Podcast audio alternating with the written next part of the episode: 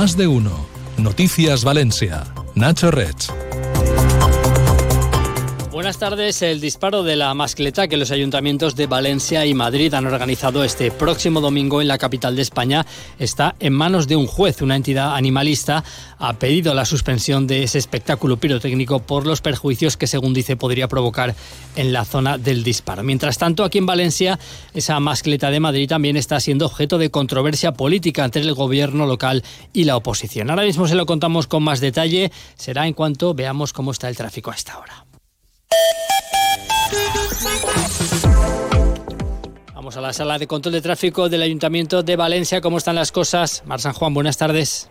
Buenas tardes. Hasta ahora el tráfico es denso en la calle Jesús debido a las obras que estrechan la calzada a la altura de Giorgeta y destacar también que se ha cortado el vial de General Avilés hacia Peseta Leisandre por trabajos, desviándose todo el tráfico por el paso inferior. Y eso es todo por ahora. Gracias. Hasta mañana. Hasta mañana. En el área metropolitana destacar tan solo un par de kilómetros de circulación lenta en la V30 a la altura de Vara de Cuarta en sentido hacia la Ronda Norte y el Bypass.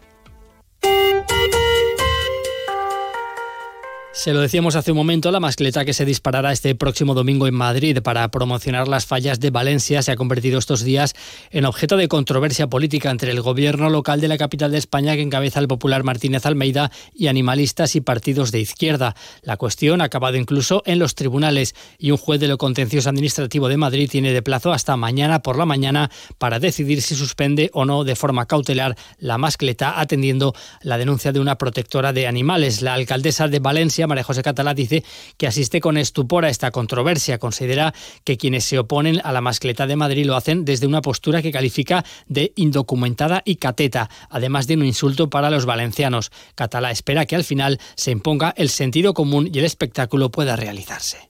Yo confío en el sentido común. Me parece un debate absolutamente llamativamente indocumentado por parte de la izquierda valenciana y especialmente madrileña. Es que parece que eh, los valencianos, no sé, parece que seamos extraterrestres, porque estamos del 1 al 19 todos los días viviendo una mascleta. También tenemos eh, animales, también tenemos vegetación, también tenemos mujeres embarazadas como yo el año pasado que viví 19 días de mascleta. Oye, y no nos ha pasado nada. Por su parte, Compromís y el PSPB dicen que toda esta polémica está causando un daño a la imagen de las fallas. El concejal de Compromís, Pérez Fuset, pide respeto, cordura y compara disparar una mascleta en Madrid-Río con hacerlo en la albufera de Valencia, mientras que la portavoz socialista Sandra Gómez habla de capricho político. Eh, és innegable que el Partit Popular de Català i Almeida estan tacant la imatge reputacional de la festa de manera eh, irresponsable per decisions poc mesurades. Nosaltres, des de Compromís, estenem la mà si que es tracta de defensar eh, la imatge de la pirotecnia valenciana i, i, òbviament, el que fem és fer una crida al trellat. El, nosaltres eh, en València no disparem les masquetas enmig de la bufera. La señora Catalá ha demostrado su nivel político insultando, llamando catetos a las personas que obviamente creen que no tienen que pagar con dinero de todos la fiesta electoral del Partido Popular de Madrid. La mascleta, recordamos, se disparará en el Puente del Rey, ubicado en la zona de Madrid-Río. El disparo fue un compromiso electoral adquirido durante la pasada campaña tanto por el alcalde de Madrid, Martínez Almeida, como por la alcaldesa de Valencia, María José Catala, un compromiso que después se incluyó en el protocolo de colaboración turística que ambas ciudades firmaron en enero en la Feria Turismo de Madrid Fitur. Y la Generalitat ha decidido sortear 100 entradas al día para ver la mascleta de la plaza del Ayuntamiento de Valencia desde el Palacio de las Comunicaciones, el antiguo edificio de Correos. El sorteo se realizará a través de la web mascletaperatots.gva.es, que recogerá inscripciones entre los días 19 y 23 de febrero. El sorteo se hará el 26 de febrero y podrán participar cualquier persona empadronada en la comunidad valenciana. Se repartirán 50 entradas dobles para asistir a cada una de las mascletas de entre el 1 y el 18 de marzo. Además, se habilitará una lista de espera. Por su parte, el gobierno de María José Catalá ha decidido mantener la iniciativa puesta en marcha por Compromís y el PSPB hace dos mandatos y seguirá también sorteando invitaciones para ver la mascleta desde el balcón del ayuntamiento. En este caso serán 380 invitaciones a razón de 10 pases dobles diarios, los que se sortee el consistorio entre las personas empadronadas en Valencia. El plazo para inscribirse a través de la web del ayuntamiento será del 19 al 21 de febrero e igual que la Generalitat el sorteo se hará el 26 de febrero. Los bomberos han, han, desalojado esta mañana un edificio del barrio de Orriols de Valencia, situado en el número 279 de la Avenida Constitución. El ayuntamiento lo ha declarado en ruina e iniciará ahora el expediente para su derribo. Las seis personas que ocupaban este inmueble van a ser realojadas con la mediación del Servicio de Atención a las Urgencias Sociales del Consistorio. El ayuntamiento, por otra parte, ha reactivado el proyecto para reurbanizar la Plaza de San Agustín y la Avenida del Oeste, que lanzaron Compromís y el PSPB en el mandato pasado. La intervención tiene como objetivo recuperar espacio para el peatón y mejorar la calidad ambiental y visual de esta zona que abre una de las puertas del casco histórico. El concejal de urbanismo, Juan Giner, se ha reunido con el equipo que hace año, y medio ganó el, el concurso de ideas, a quienes el ayuntamiento adjudicará próximamente la redacción del proyecto de obras. Giner ha explicado que el diseño final deberá tener en cuenta las aportaciones de vecinos y comerciantes de la zona. Ha una reunión netamente de trabajo con los, con los redactores del proyecto en la que le hemos podido trasladar eh, la, el, el, impulso y, y, algunas de las necesidades que nos han transmitido fundamentalmente desde, desde los comerciantes y desde la Asociación de Comerciantes, así como también algunas de las indicaciones de los vecinos. El, el proyecto está en marcha y, y va dando sus pasos. Además de la Plaza de San Agustín y la Avenida del Oeste, el ámbito de la actuación abarca también los tramos de las calles San Vicente, Xátiva y Guillem de Castro más próximos a la plaza. La propuesta ganadora del concurso de ideas planteaba un innovador uso del color en el espacio urbano a través de la combinación de diferentes especies de árboles que ofrecerá variaciones cromáticas a lo largo del año. La Plaza de San Agustín, que fue peatonalizada de manera provisional en 2020, tendrá un diseño definitivo que la separará del tráfico mediante jardineras y nueva vegetación y con pérgolas para dar sombra. Además, el proyecto contempla ampliar las aceras de la Avenida del Oeste y crear en ellas plazas y espacios de encuentro con las calles perpendiculares. El anterior gobierno local calculó en 7 millones de euros el coste de esta intervención.